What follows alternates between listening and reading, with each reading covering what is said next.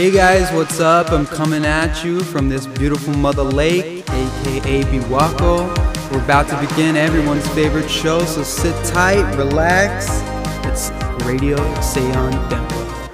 Radio Seon Dempa.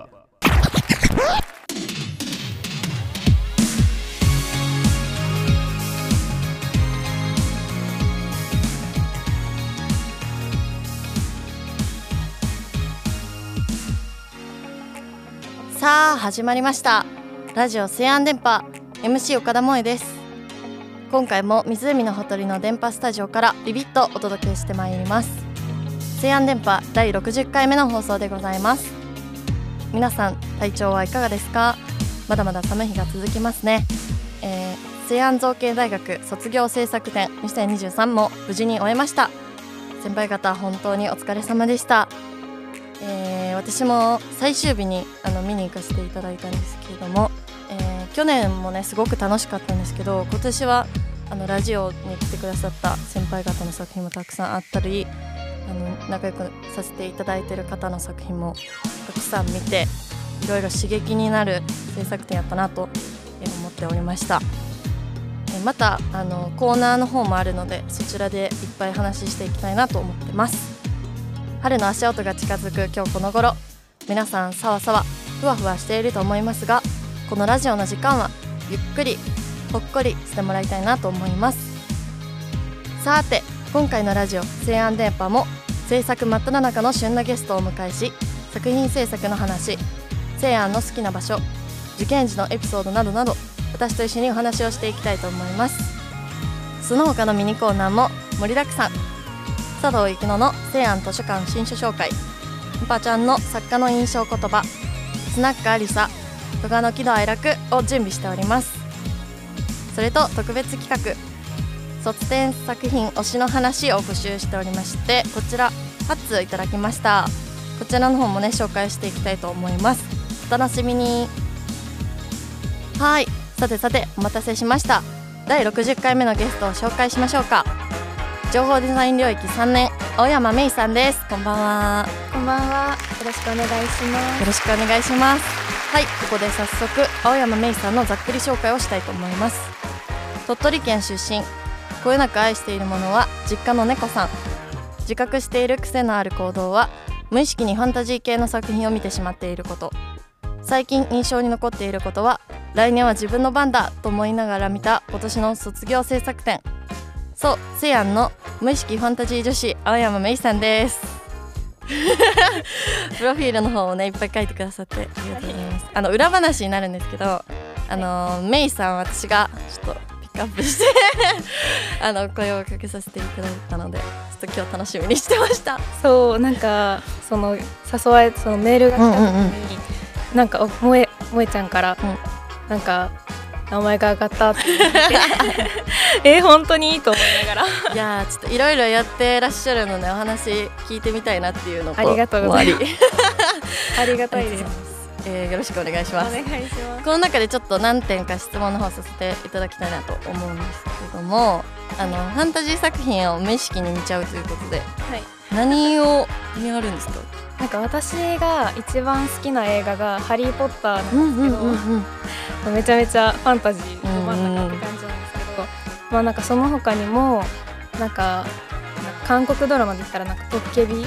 あ、うんうんうん、アベンジャーズとかディズニーとかなんかそういう魔法を使えたりとかあとなんか能力を持ってたりとか、うんうんうん、そういうなんか現実世界ではないような世界を見るのが好きで、そうなんです映画が結構もともと好きでみたいな感じなんですか？あそうですね。結構好きです、うんうん、えあの実際見に行ったりとかも結構しますします。今注目してる映画とかあります？なんか。えー、なんだろう。でもあの「ファンタスティック・ビースト」っていう「はいはいはいはい、ハリー・ポッター」の次のあのシリーズものが、私「ハリー・ポッター」ちょうどあのリアルタイムで見れなかった人なのでなんであの「ファンタスティック・ビースト」を実際に映画で見に行けるのがめっちゃ楽しくて確かに確かに映画館ならではの魅力もありますもんねなんかでっかい画面にでっかい音でってなると、えじゃああれ好きなん。じゃないですかあのユニバのああのハリー・ポッターそうそうそうそう。え好きですか？めっ結ちゃ好き。構 ですよね。あれ私もめっちゃ好きです。なんかなんからファンタジー系とか、まあ、あんまりめっちゃ見るわけじゃなくてもすごい楽しいなと思って1日に3回ぐらい乗ったことあるんですよ、あれ。あれめっちゃおもろいですよね。やいやほんまにあれはおすすめやなと思いますね。あともう一つちょっと聞きたい、まあ聞きたいというかまあ後でまた詳しく聞くんですけど、はい。あのー卒業制作展のお話をちょっと聞こうかなと、まだはい。ちょっと、あの推し作品については聞くんですけど、全体的なその感想というかを聞かせてもらおうかなと。そうですね。やっぱり今回なんか前回までは、うんうん。わすごい面白いなとか、うんうんうんすごいことやってるなってすごい普通にもう心から楽しんで言行ってたんですけど、まあでももう今年見に行った時はもう次私の番だ。いやーそうなりますよねやっぱ。思いながら、うんそうちょっと苦しい気持ちになりながら、うん 見ました。いやーもうなんか今はだってもう楽しい楽しいで見てますけど、ちょっと考えましたやっぱ。い何やそうですよね。何したらいいんやろみたいな、うん。準備とかも早いうちにした方がいいみたいな。確かにそう。言うからちょっと頑張らないとですよね。ちょっと現実見えてきました。うんうんうんうんえメイさんは情報デザイン領域情報デザインコースで現在学ばれていると思うのですがどのようなテーマやコンセプトで制作などをされているんでしょうか？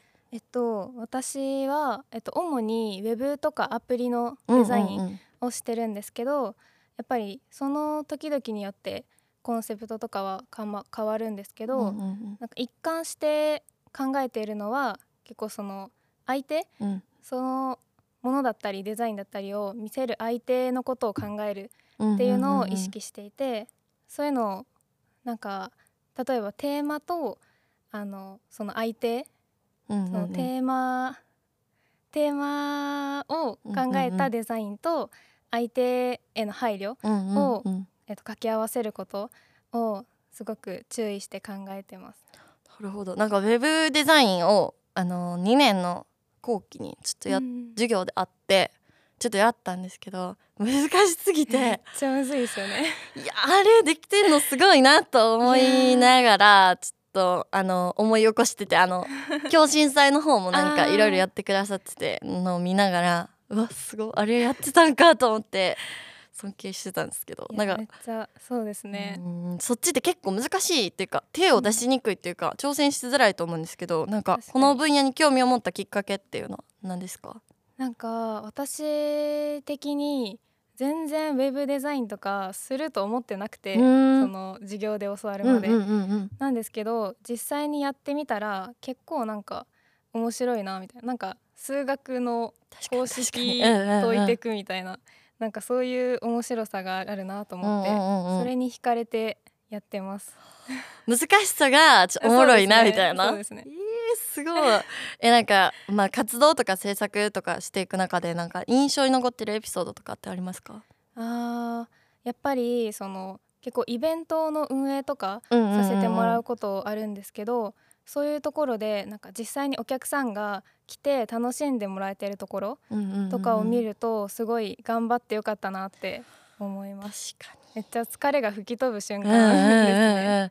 うんなんかこう全部そうウェブサイトさっき言ってらっしゃったのもそうですけど、なんか結構情でってあのせなんかクライアントに寄り添わなみたいなところがあるから確かにそれはでかいと思いますね。えなんか今後作ってみたい作品とかなんか挑戦したいこととかありますか？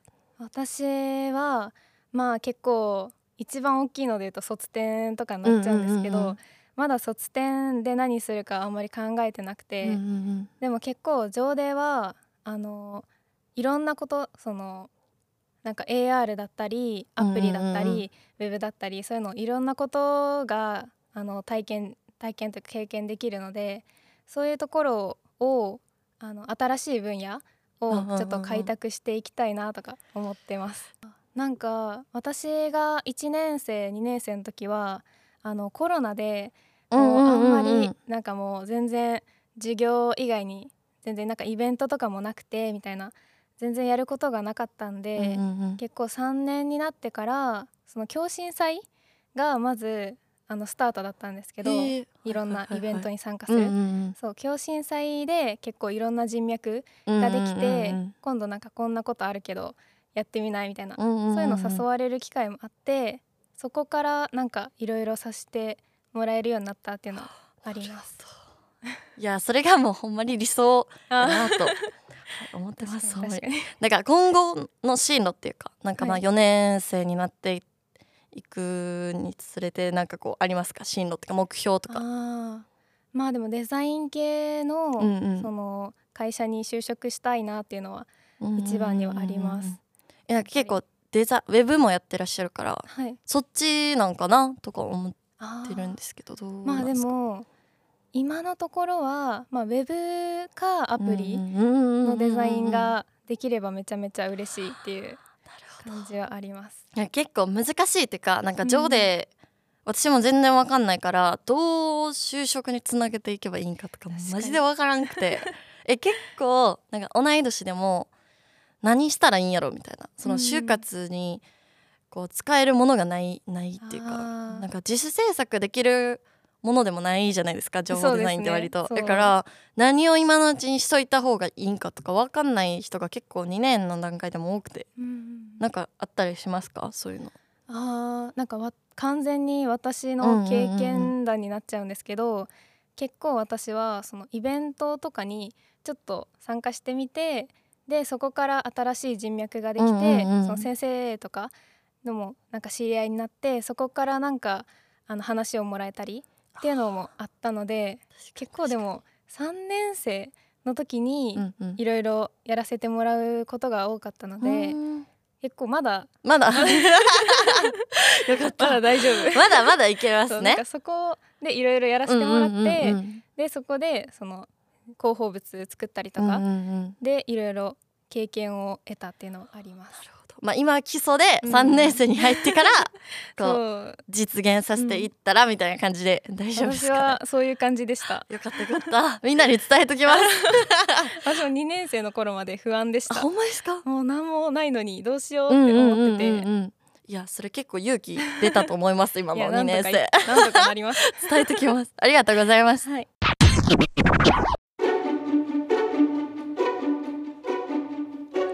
はい皆さんこんばんは。本大好き佐藤ゆきのの西安図書館新書紹介のお時間です。2023年は2月となりました。まだまだ寒さが残る今日この頃でございますけれども皆様いかがお過ごしでしょうか？はい最近の佐藤はですねえっ、と空前の読書ブームがね訪れております。えー、ともともと本はね、えー、と好きで結構よく読む方だったんですけれども、えー、と先日2月9日に、えー、と裏方として関わっていた西安コレクションが無事終了したこともありまして、えー、と久々に丸一日予定がない日というものをゲットしました。でまあせっかくなんでね読めてなかった本読もうと思ってこう読んでたらこう読書欲にガッと火がつきまして、まあ、その日は朝昼晩ご飯食べるの忘れてあと睡眠も忘れて気づいたら次の日の朝8時とかになってました。ね恐ろしいですね。はいということで成安図書館のインフォメーションをお伝えいたします。今回成安図書館に新しく加わった本は76冊。世界を変えたブランド広告。ゼロからわかる知れば知るほど面白いジャズ入門。糸おかしき20世紀美術。などなどたくさんの素敵な本が追加されていますので気になる方はチェックしてみてください。はいここからはですね来てくださっているゲストさんに佐藤がピックアップしたおすすめの本をご紹介していきたいの いきたいなと思ピックしたおすすめの本をご紹介したいなと思います。はい青山さんは最近デザインに関するサークルをに立ち上げられたとか入ったとか。はい。あまああの友達うんうんと私含め3人でうん。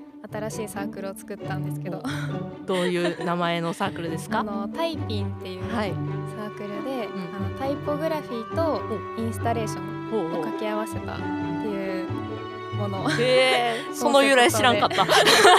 そうだったんだ。へ実はえそうなんです。あーということでね、はい。まあそんなね青山さんに今回佐藤がねご紹介する本こちらとなります。はい。はい、株式会社日望出版社より発行されている金子亜美作自由自在に文字をデザインする作字テクニックロゴ作りの研究室というものになります。はい。皆様作字というものをご存知でしょうか？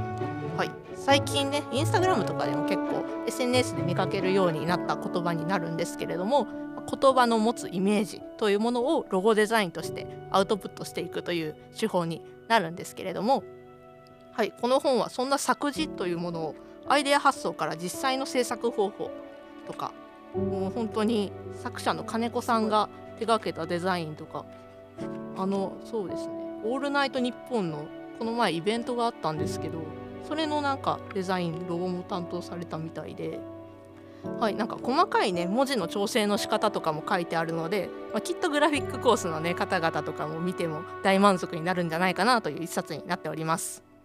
はいということでねこの本にちなんで、えーと、佐藤が個人的に青山さんにねお伺いしたいことをちょっとね質問させていただこうかなと思うんですけれども青山さんがそうやってサークルに関わるようになったりとかで作詞を始めたきっかけっていうものをちょっと教えていただきたいなと思って何ですか？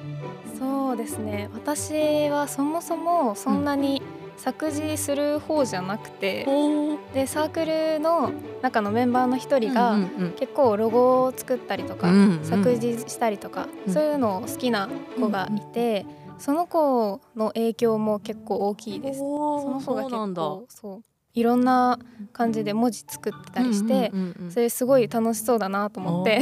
あいいですね。なんか楽しそうだなって思って関わって自分もやってみるっていうのがすごいなと、いいですね。あとなんかフォント自分のフォントを作りたいみたいな、うん。うん、そういうちょっとちょっとした夢もあって。これはそんなのもしたいなと思いつつ。これは卒点に行きたいか？えー、あそんなそんな感じだったんですね。ありがとうございます、はい、はい、ということでね、えーと、今回ご紹介した本は金子亜美作自由自在に文字をデザインする作詞テクニックロゴ作りの研究室でした。以上本大好き佐藤幸乃の本 以上本大好き佐藤幸乃の西安図書館新書紹介でした。またね。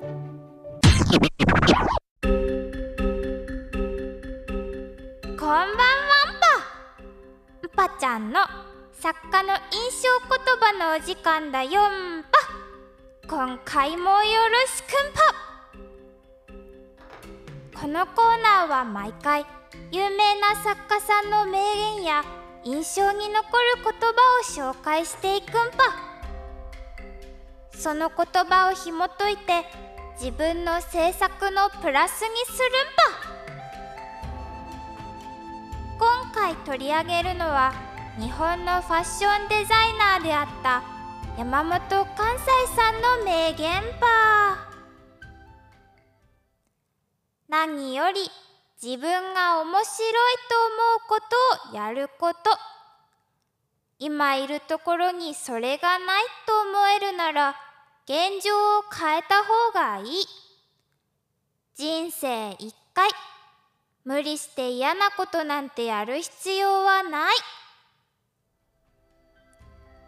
そうは分かっていてもなかなかそうできないのが現実。でもこの気持ちを常に片隅にでも持っていてもいいかもと思うんぱパもそうするんぱみんな頑張っていこうね。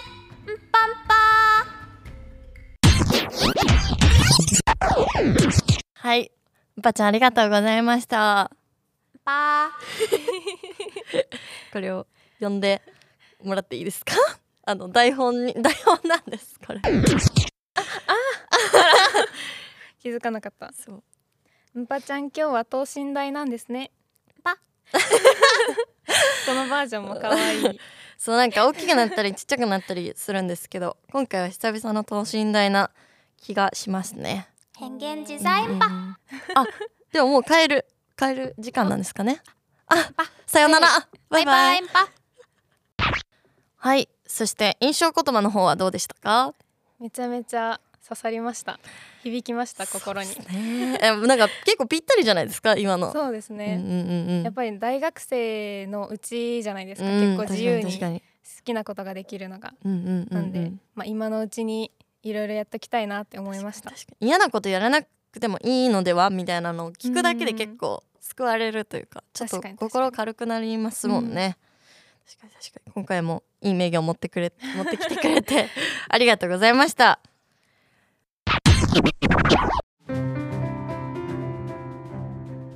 続きましてのコーナーは特別企画卒展作品推しの話のお時間です短い時間でしたがツイッターで募集しまして合計9通いただきました。ありがとうございます、えー作者の方に届くようにしっかりと読ませていただきます。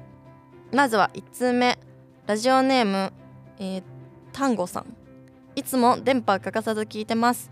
この、えー卒展で印象に残った作品は N ズクローさんの作品です。ファッションショーも圧巻でしたし展示も見応えがあった、えー岡田さんの作品もめちゃくちゃ良かったです、えー続きまして2通目。ラジオネームラブさん。グラフィックの野田由美香さんの作品。可愛すぎた。グラフィックとしても完成度が高かった、えー続きまして3通目。ラジオネームこちらはナッシーです。特徴的なイラストが好きなので総合領域のもしもんのモンスターたちとイラストの岡くんの作品が推しです。もしもんのモンスターたちは実物の特徴を捉えつつ可愛く面白いデザインになっていて岡くんの作品は小さな子が描く絵のようで色の塗り方やタッチが絶妙でした。特に鶏が好きで売ってくれるなら欲しいなとも思っています。続きまして、え4通目。こちらもラジオネームなしです、えー服部良二の、えーストレイです。私個人では映像の中で優秀賞だと思っている作品です。各々のシーンがしっかり作り込まれていて絵が綺麗で透明感があり何を伝えないのかわかるので一番好きです。特に神様が背中を押してから一気に引きになるカットが好きです。引き込まれます。続きまして、え5通目。私の卒展推し作品は、えー漫画絵本コースデバガメトムさんのエイリアンハンター第一です。ビビットカラーな展示のインパクトがすごくとても印象に残っています。お話もコメディやセリフのコマの情報が交差しまくりで F1 のように勢いのある面白い漫画でした。書くの楽しそうだなと勝手に想像していました。私が好きなのはこれだ。私はこれを表現したいという気持ちが前面に出てくる作品がたくさん見られる卒生。素敵ですね。続きまして、えー6通目。ラジオネームスケートリンクの上でシャドーボクシングさん、えー、MC もえさんゲストさんこんばんは。私の卒展推しは美術領域日本画コース、えー優秀賞受賞者の宮坂幸輝さんです。卒展では、え2つの屏風に対になるように書かれた男女の作品を展示されていました。日本古来の奥ゆかしさを感じながらも温かくふわっとしたタッチでどこか新しさを感じさせる日本画はまさに圧巻でした。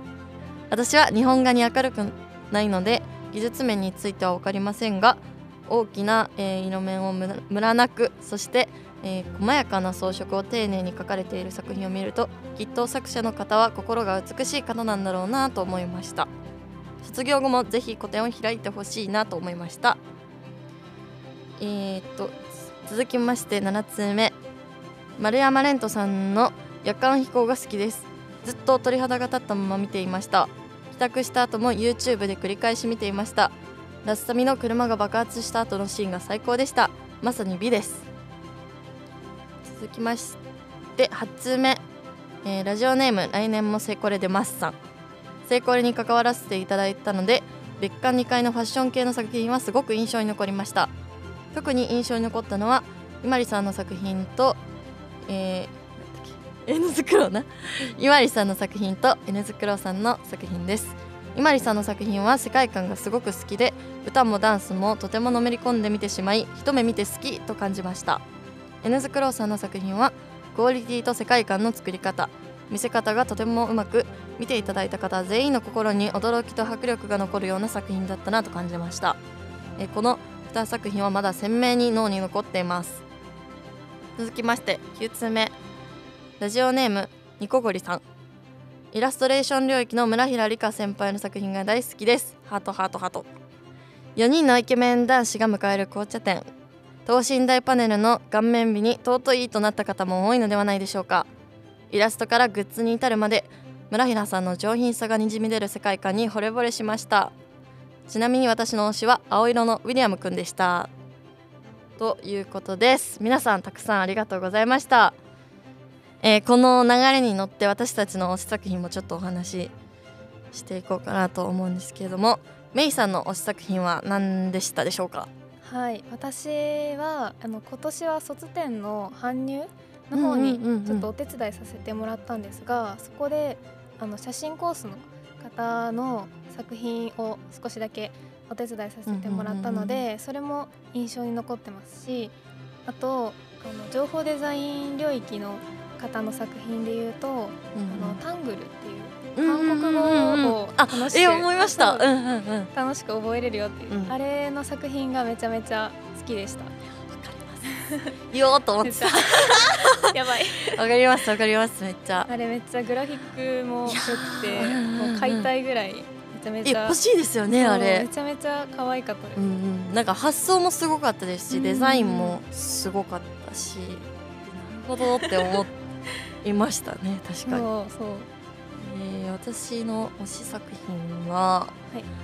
えー、なんやろな結構 全部本当に好きなんですけど、うん。もうそれこそその楽しみにしてたっていうかその先からずっと楽しみにしてたのはもう樹里さんのうん。やつほんまに楽しみにしててマジで隅から隅まで読んで、もう細かく見てた。もう先にちょっとだけなんかどういうどういう風なことをやるよみたいなのは教えていただいてうんたんですけど本当に想像つかなくてなんか骨作るよみたいなの聞いててあ 骨？い。みたいな。そうグラフィめちゃめちゃ綺麗で、ックうんうん。なんかどう落とし込むんやろうって思ってたんですけどなんかすごい表現の仕方もなんか凝ってたし一個一個すごいしっかりエピソードもあってなんかすごいなぁと思って見てましたね、あと個人的にはあの服部さんのやつが自分も出てるんで 印象に残ってるなーっていうのはありましたね。なんか思い撮影の状なんか時とか思い出したりしながらはい見ててなんかこうた大変やったなみたいな。服部さんすごいなーとか思いながら見てて。でなんか撮影してる側しか分かんない話なんですけどあのラストシーンがなんか屋上の上で撮ってる、屋上の上のシーンやったんですけどほんまは全然田んぼ道で撮ってて。えだから合ですね。成、めっちゃ合成したっぽくて。それはなんか撮影された側ならではのこう面白さっていうのがあってよかったかなと思いました、はい、えー皆さんもありがとうございましたしメイさんの話も聞けてよかったです。ありがとうございました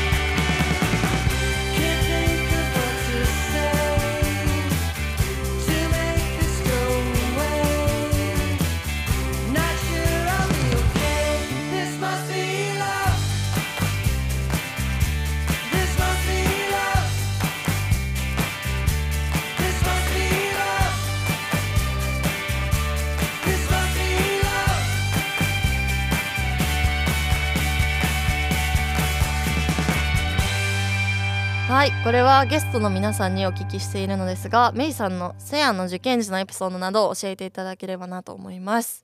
まずセヤンを知ったきっかけは何でしょうか？私はそもそもえっと大学あこのセヤン知ったきっかけが、うん。あの高校の先生だったりあと画塾の先生があのセイアンと知り合いで、そこからセイアンっていう大学があるよっていうのを教えてもらって知ったんですけど、でそこであのオープンキャンパスとか行ってなんかすごい先生とか学生の方がめちゃめちゃ優しくて、めっちゃいい学校じゃんと思って、すごい印象に残った思い出があります。もう結構一本に絞ってた感じですあそかうですね最初の方は国公立とかもちょっと考えてたんですけど、まあちょっと西安いいなと思ってうんうん西安にしましだって出身鳥取県って書いてあるから、は結構遠いじゃないですか。はい。そのそれそれでもちょっと行きたいみたいなこうやっぱ魅力みたいなのがあったそう。ですね。そうですか？なんかそもそもちょっとあの県外にはちょっと出てみたいなっていうのはあって、ででもちょっと関東ちょっと怖い。確かに。えわかります。関東まで出るのはちょとっと勇気いるなっていうので、んん関西あたりでかあの探してて、うんうんうん。でちょうどいいなと思って。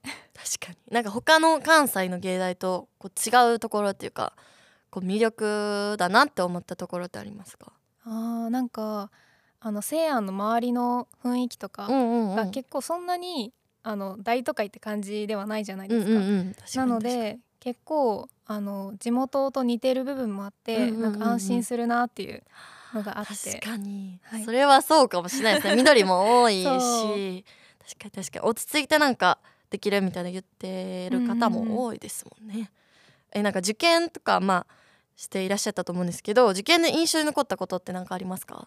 えっと私は AO で入ったんですけど、うんうん。その AO の時にそのなんか植物とかを観察してスケッチしたりするっていう、そういう内容だったんですけどそれで最後に好評があったんですよ。うんうんうんうんでその時にめちゃめちゃ先生に褒められて。えー、でなんかもうかなんか改善点とかもそんなないねとか 言われてうんうん。それでやったと思って 帰ってからお母さんに「あの絶対受かったわ」かっこいい。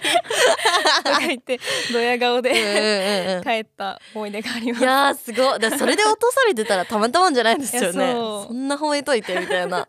えーすごい。えみんなでこあそうです。授業受けるみたいな感じですか？20人ぐらいでなんか多分何クラスかあったと思うんですけど、でその中ではまあいろんな人いたんですけど、うんうんうん。ちょっと褒めてもらったので確かに。それは来たこれって思いますよね。えー。なんかそのいろんな人と受けるっていうことなんですけど、なんかコツみたいなもうなんかこれしたらいけるんじゃないみたいなありますか？なんだろう。まあでもうんでももう最後の公表の時とかは、うんうん。結構もう自分の作品はもう決まってるじゃないですか。うんうんうんなんであのなんか質問とかするタイミングとかもあると思うんですけど、そういう時に結構自分の気になることとかを積極的に聞いてみたりしてそのなんだ探求心というか、向上心をアピールしたら いいのかなと思います。画力とあの気持ちでうん、アタックするってことですね。もう最なるほど後推しで。。へえありがとうございました。電波リスナーの皆さんこんばんは。学生会長のありさです。日中は学業と学生会の業務にてんてこまい。夜は A 棟2階のスナック経営でてんてこまいよ。そんなてんてこまいの私に毎晩のように手紙を出してくれる皆さんありがとう。そんなお手紙をこのラジオを借りて紹介させていただくわ。よろしくお願いいたします。皆さんは最近いかがお過ごしかしら？もう2月も終わりかけ。もうじき春が来るのかしらね。最近の思い出といえば大雪の日にカメラを片手に琵琶湖沿いに撮影に出かけたことかもな。足が埋まるほどの雪と誰もいない琵琶湖の景色とっても素敵だったわ。あそうあとね私ようやく二十歳になったの。ようやくようやく本物のスナックのママになることができたのよ。ご飯と一緒に飲むお酒本当にたまらないわ。ちなみに私の好きなお酒はビールと露天で飲んだホットワインよ。さあ私の話はこれぐらいにして。早速お手紙読んでいくわよ。あじゃあこれがいいかしら。背景ありさ様。もう今年度も終わりですね。学年が上がるのが楽しみ半分不安半分で過ごしています。ママは来年度に向けてどんなことをされる予定ですか？来年度の学生会の活動も含めお聞きしたいです。お手紙ありがとう。楽しみ半分不安半分なのとってもわかるわ。私ももう3年生になるなんてほんと信じられないもの。あと2年間何するかなとか何を目指すか決めなきゃなって少しそわそわしているわ。でも私はねこの春休み無駄にしないっていう熱い決意で実験映像を毎週1本作ることを目標にしているわ。ちゃんとやりきるためにここに宣言しておくわ。学生会の仕事も事務作業と卒業式の掃除を担当させてもらったらもうおしまいかしらね。いやー私やりきったわ。私ねコロナ禍で亡くなってしまったイベントをまたやりたいって気持ちで学生会長になったんだけど新入生歓迎会から始まり共震祭ハロウィンクリスマスと皆さん楽しんでいただけたかしら。運営としてついてきてくださった皆さんには本当に感謝してるわ。来年度以降も誰かが続けてくれたら嬉しいな。学生会メンバー大募集よ。ぜひぜひ連絡してちょうだいね。これからは学生会のお知らせの代わりにどんなお手紙読ませていただこうかしら。うーん悩み相談とか？お酒の紹介？うーんまあまた何か考えておくわね。こんな感じの私へのお手紙はどんな内容でも大丈夫よ。ぜひ読ませてね。お待ちしています。あいらっしゃい。はい有沙ママありがとうございました。えー、言ってらっしゃったんですけどたくさんのイベントをね復活させてもらってその都度楽しませていただいたうちの一人ですのでほんまに感謝っていう感じなんですけども、どうでしたか？いやそうですね。私も結構運営とかすごいしてみたいなっていう気持ちはあれ、あったけど、あのなかなかできる機会もなく過ごしてたので、めちゃめちゃありがたかったです。ほんまになんか 指導するのってやっぱりこう勇気もいることですしやっぱりねすごいなとやっぱまとめ上げる力というか、うん。はすごいなと思うのでね来年来年度もなんか期待したいなという気持ちではありますね。期待。期待をしときますね、ありがとうございました。はい。ここからは地元の話のコーナーです西安生は北は北海道南は沖縄または世界中からここ西安に来られています。そしてお越しいただいたゲストの皆さんの、えー地元の魅力についてちょこっと聞くコーナーでございます。でメイさんは鳥取県出身ということですけれども、地元はどんなところでしょうか？結構もう田舎ですね。ね もう車がないと生きていけないような感じの、もうめちゃめちゃもう田んぼいっぱいみたいな。もう想像するザ田舎みたザいな。田舎なんですけど、まあまあまあ。なんかでも鳥取県の県民性的にうん。結構穏やかな人が多いかなっていう印象はあります。確かに確かに。なんか鳥取県民でめっちゃ怒る人とか なんかいなさそうですよね。そうみんななんかマイペースでまったりしてる感じはありますね。確かに確かに。なんか私もあの広島県民なんでうん。中国地方同士ですけど、なんか鳥取島根ってめっちゃいい人そうですよ。そんな穏やかなっていうイ感メージ。じありますね。山山口広島岡山はちょっと血気盛んからみたいな。いやでも元気なイメージあります。確かに。元気ですね。でもなんかそんな中でもうあのもし鳥取県に行ったら旅行はどこに行くべきでしょうか？うん、なんか鳥取県といえばやっぱり一番は鳥取砂丘うんうんうん。があるんですけど、実は私行ったことなくて。えそうなんですか？実は行ったことないんですよ。地元すぎて。そう。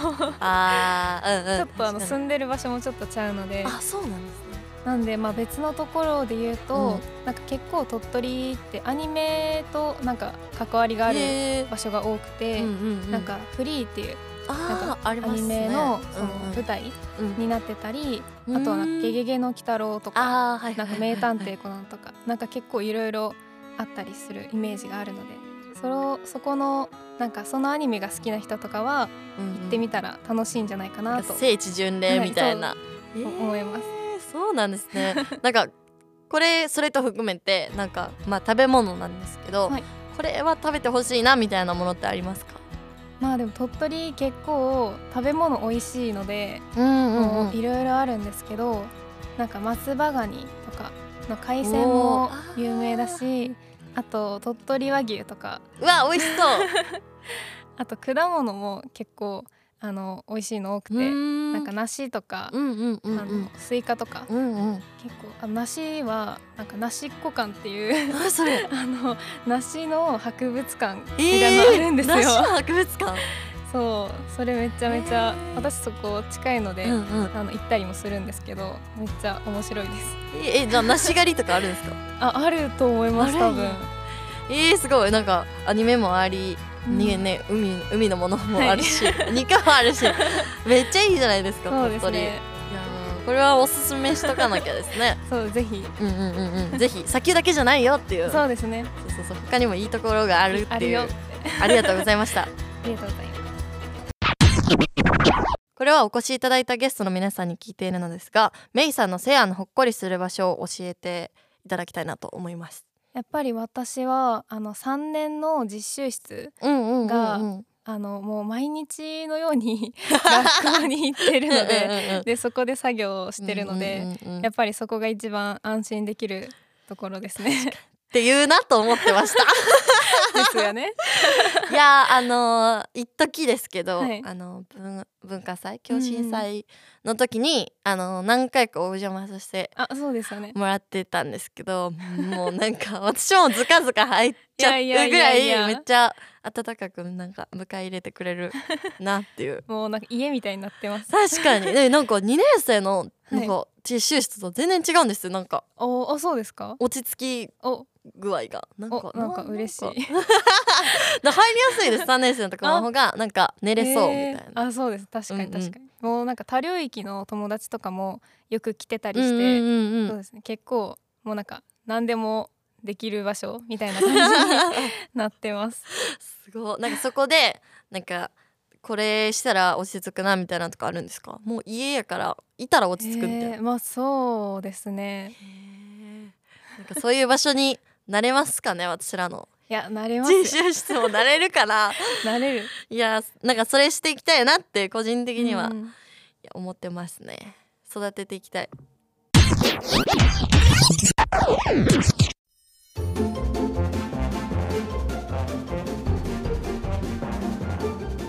リスナーの皆さんこんばんは。戸賀の喜怒哀楽のお時間です。こちらのコーナーでは、えーこのあ待ってサイコロ持ってくんです 電波リスナーの皆さんこんばんは。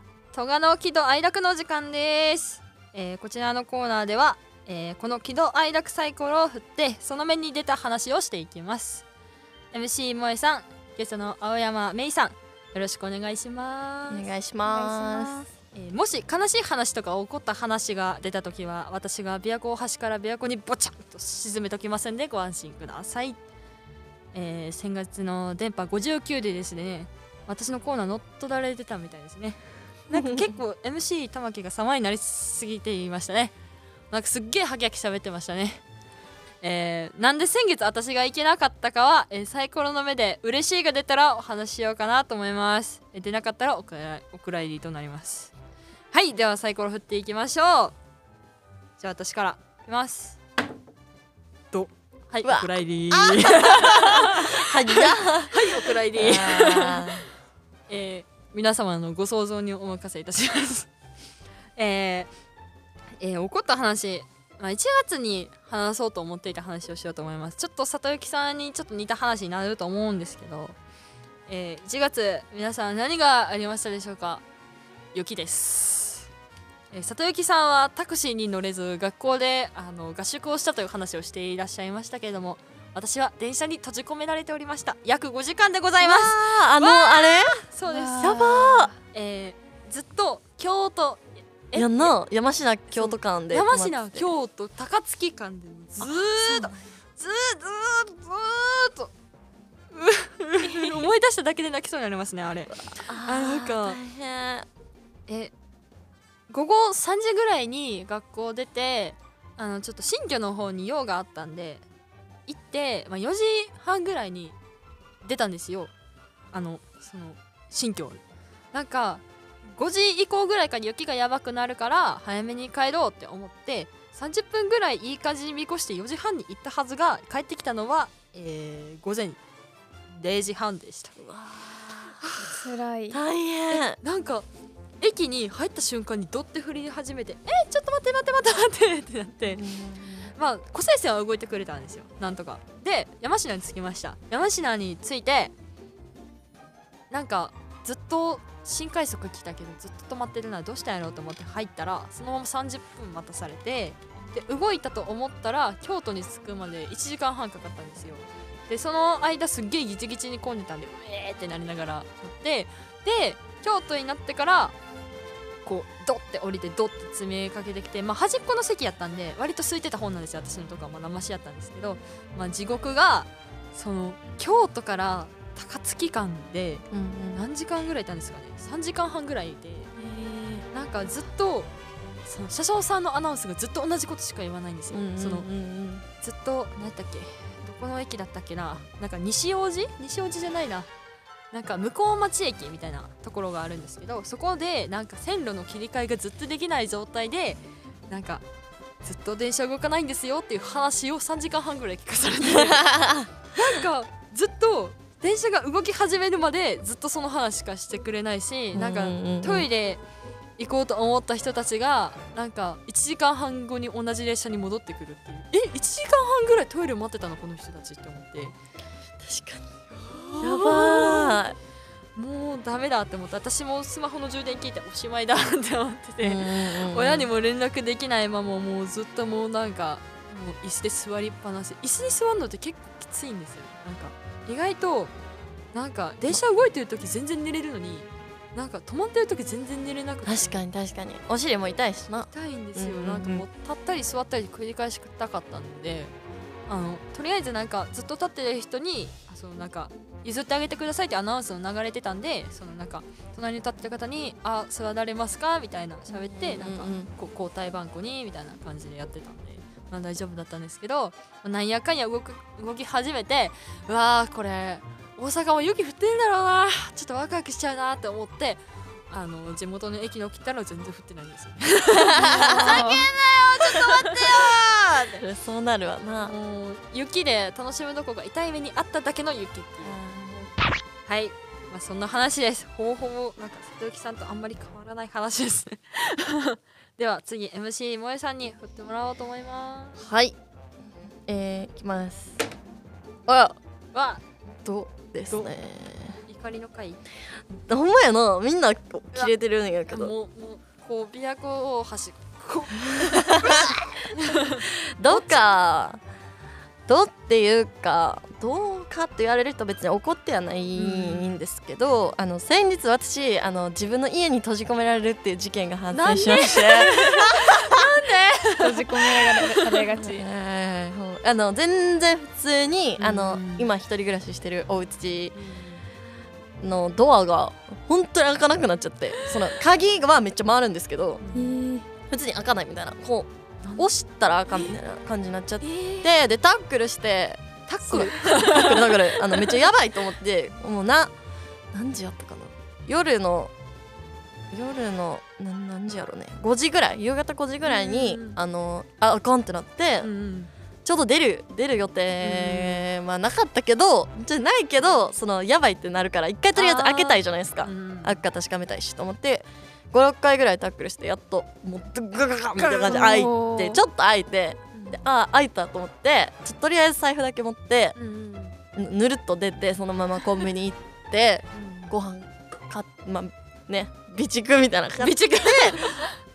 で気づいたのが6まあ6 5時6時とかやったのかな、でドアの故障やからあの電話ができないよね。あの鍵とかやったら24時間対応があるんですけど、ドアとかって、まあ、賃貸とかやからその管理会社に連絡しないといけなくて管理会社がの電話の受付時間が6時やったな。で私が電話したのが6時半ぐらいやってうわこれは次の日の朝まで待たなと思ってそうそうそうそうそう。だからた食べ物買って自ら閉じ込められに行くってバンって閉めてもう一回閉めたらねもうあかんから扉も変形変形しちゃうし。変形してるか。あー。そうそうそう。だからもう開けれんからもっと自らこうパタンってパタンっていうか、まあ、ドカンって閉じ込められて そのまま朝昼ぐらいまでかな。昼ぐらいまで過ごして今日その日は次の日は夕方にバイトがあったから、絶対出なと思って。そうベランダから出ようともしたんですけど、あの高さが結構ありましてで塀もあったからもう出出れるけど入れんくなっちゃうから一回断念して管理会社に電話して「あの私今日6時からバイトなんで」みたいな「お願いなんでその時間までには来てもらっていいですか?」みたいな言って。そうそう。で向こうもなんか「ドアがあかん」とか「まさか」みたいな感じで。うん「じゃあ一応行きますね」みたいな「点検行きますね」みたいな感じで来合って「じゃあこっちから開けますね」みたいな言われて。もう何分かな？15分ぐらい格闘しててドア。開けんの開けんのがまず。そうそうそうそう。なんでそんなことになったんやろうねみたいな感じだったんですけど、まあ閉まらんかもって思ったら連絡してくださいって言われたけどそんな急に閉じ込められるとは思わんから そんなん分からんなと思いつつ、まあさようならみたいな感じでバイト行ってみたいな感じでしたね。はい、大変な。もう閉じ込められるなんだろうそういうブームが起きてしまっているのかな。今そういう時期なんかな？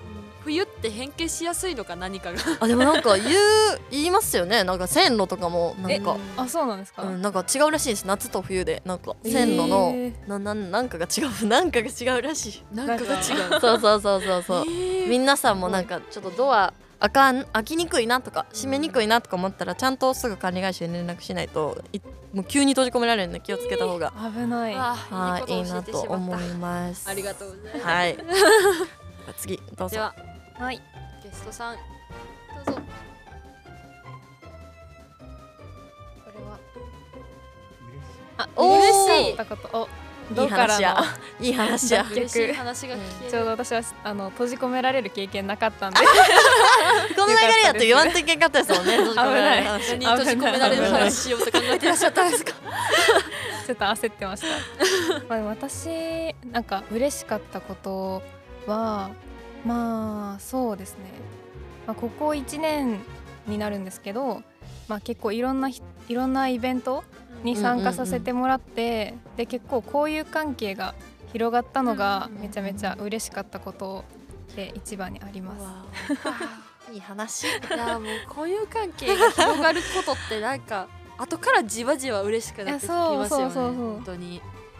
え同じ学年とかじゃなくて上の学年とかですあか上の学年も下の学年も結構なんかその先生とかもうん結構話すこと増えたりとかしてめちゃめちゃ結構コロナの あの12年の時がめちゃめちゃもう鎖国鎖国なんでめちゃめちゃそこ嬉しかったですね。嬉しかったことってこんないい話出るんですね。なんか嬉しかったことを自分のした嬉しかった話なんかまともなやつ一個もなかったなちょっと思いいやわかるわ返してかる。ライブ当たったとかうん。バカみたいな。いいなライブ。いやいやいや。でも知り合ったのもだってそうあれですもんね。ね。今日震災のうん同じうんうん、お世話になりましたあの時はっていう。もうこちらこそいっぱいもういろんなことしてもらって。いやいやいやもうほんまにおかげ3年生の皆さんのおかげ楽しかったです。おかげさまで。可愛かったです。いいい話や。っていうっていうことですよね。そうです。ねんんん。そうでは今回もいい話聞いたと思いますね。なんかなんか最初なんかうわ今回はもうなんかもう閉じ込めなんかパラダイスみたいになってるけどなーって思ってたら最後にいい感じの締め方ができたので本当になんかし沈める時ポチャンって済みそうなんで。あー。ちょっと今ポチャンとしようとしてたんですけどちょっと変なタイミングでちょっとチャイム出てきてちょっと銅になったんでまたボチャンでいこうと思いますでは来月も、えー、喜怒哀楽のお話ししていこうと思います。それでは皆様またね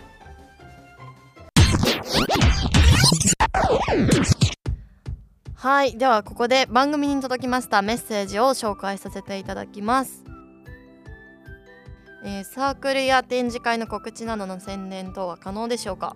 ということなんですけど、えーもうそれはもうめちゃくちゃ OK です。どんどん来てください。DM とかねいただければ収録日の方をお伝えするのでその時に来ていただいて宣伝どしどししてもらって構わないので、えーお待ちしております。はい。そんなこんなでラジオ西安電波第60回目放送お別れの時間が近づいてまいりました。メイさんお越しいただきありがとうございました。電波の出演はいかがだったでしょうか？めちゃめちゃ楽しかったです。よかった。あの始まるまでちょっと緊張してたんですけど、そうなんですか？実はなんですけどめちゃめちゃすごい自然体うんで話してくれて すごい楽しかったです。よかった。なんか呼んだ手前そのなんかねおもんなとか思われたらちょっと嫌やし。話したかったから。個人的に市場 市場も入れてちょっと喋っちゃったいけど。嬉しかったです。りがとうございます。来ていただい ありて、がとうございます。こちらこそ、えーここでですねあの電波のステッカーの方をお渡ししたいなと思います。4種類あるんでちょっとあの気分で買いながら楽しんでください。ああこれ全部ですか？あそうですあそうです。ありがとうございます。こちらをお渡ししますやっいろいろあるのでもう気分によって。たありがとうございます。付け嬉しい。付け替えてください。大事にしてもらえると嬉しいです。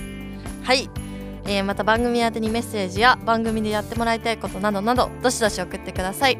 電波公式サイトもチェックしてくださいね。となんと電波シリーズいつの間にか100本を超えてしまっていたということで、えー3月に電波プラスが発動するようです。皆さん情報をお待ちください。そしてお楽しみにはいそれでは次回。えー夏葉さんとリカさんとお別れという3月のボリューム61でリスナーの皆様虹のドアを開いて人生の宝探しをしましょう。今日もいい夢見てくださいね。またねおやすみなさい。おやすみなさい。